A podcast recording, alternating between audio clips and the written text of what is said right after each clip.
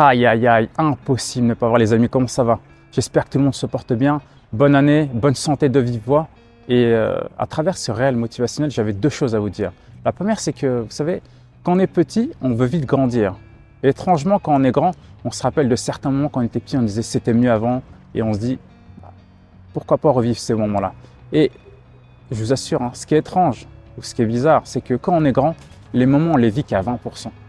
C'est-à-dire que toutes nos pensées sont orientées sur quelque chose. Vous êtes là le matin, vous prenez votre portable, vous regardez la télévision, et ainsi de suite. On a du mal en fait à vivre le moment à 200%. C'est-à-dire qu'on est là sans être là, on est à 20%. Notre esprit est ailleurs. Non, vous êtes là à 2000%. Là, vous m'écoutez à 2000%. Ça, c'est la première chose. La seconde chose que je voulais vous dire, c'est que vous avancez dans vos projets individuels, professionnels, et vous vous rendez compte que vous ne pouvez pas faire l'unanimité. Tout le monde ne peut pas apprécier votre travail. C'est pas que les gens ne vous aiment pas, c'est simplement c'est qu'en fait ils n'ont pas du tout la même vision que vous. On est tous différents. On a tous une vision de la vie différente.